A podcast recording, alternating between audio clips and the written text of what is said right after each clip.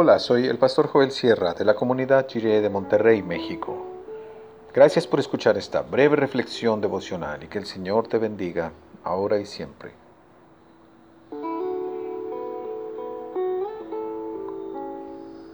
Evangelista suspicaz. Dice el libro de Josué, capítulo 24, del 19 al 22 en la versión La Palabra. Entonces Josué dijo al pueblo, No sé si serán capaces de rendir culto al Señor, pues es un Dios santo, un Dios celoso, que no perdonará sus rebeldías ni sus pecados. Si abandonan al Señor para rendir culto a dioses extranjeros, Él a su vez, después de haberles hecho tanto bien, les acarreará el mal y acabará con ustedes. El pueblo respondió a Josué, Nosotros rendiremos culto al Señor. Josué dijo al pueblo, Testigos son contra ustedes mismos de que han elegido al Señor para servirlo. Ellos respondieron, Somos testigos.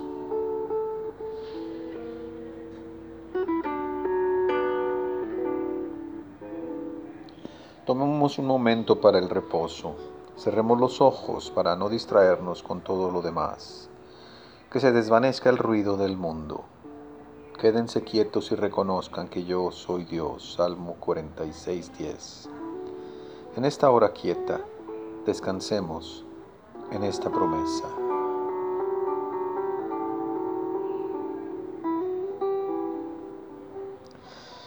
Josué organizó una gran reunión representativa de todas las familias del pueblo de Israel.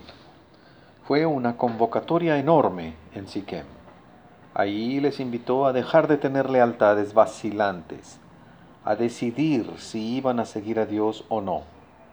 Fue algo parecido a una gran campaña de evangelismo, con el estadio lleno a reventar, las emociones en alto y la predicación de lo más poderosa. Al momento de la invitación, cuando el predicador lanzó las redes, hubo una respuesta abrumadora. Todos aceptaron el desafío, todos respondieron que sí. La campaña de evangelismo fue todo un éxito. Sin embargo, el predicador no parece muy convencido. En lugar de alegrarse por el resultado, en vez de anotarse un triunfo en su carrera como evangelista y de llevarse un trofeo para su colección, tomó una actitud suspicaz y comenzó a recriminar a la gente. Josué quería que el pueblo se diera cuenta de la seriedad del compromiso que estaban haciendo. Del mismo modo, el Señor Jesús tuvo esta misma actitud al poner en duda la motivación de la multitud que lo seguía. Tanto así que muchos que lo seguían se volvieron atrás y ya no andaban con él. Juan 6:66. El compromiso de seguir a Cristo no debe ser algo superficial. ¿Cuántas veces nos hemos quedado esperando a alguien en una reunión de estudio bíblico o de culto? Nos había dicho que vendría, pero no asistió.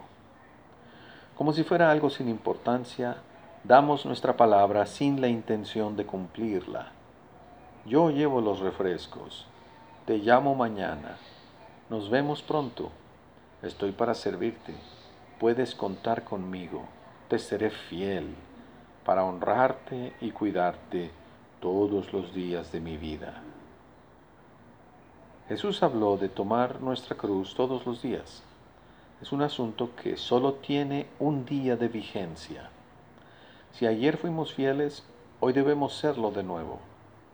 Todos los días nos confronta el compromiso de seguir en el camino de Dios hoy. Comprometerse no significa que siempre lo lograremos sin falta significa que lo vamos a intentar. El Espíritu Santo siempre nos acompañará para animarnos y corregir nuestros errores con su maravillosa gracia.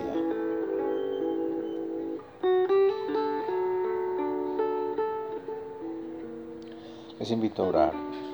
Señor, queremos seguirte fielmente hoy.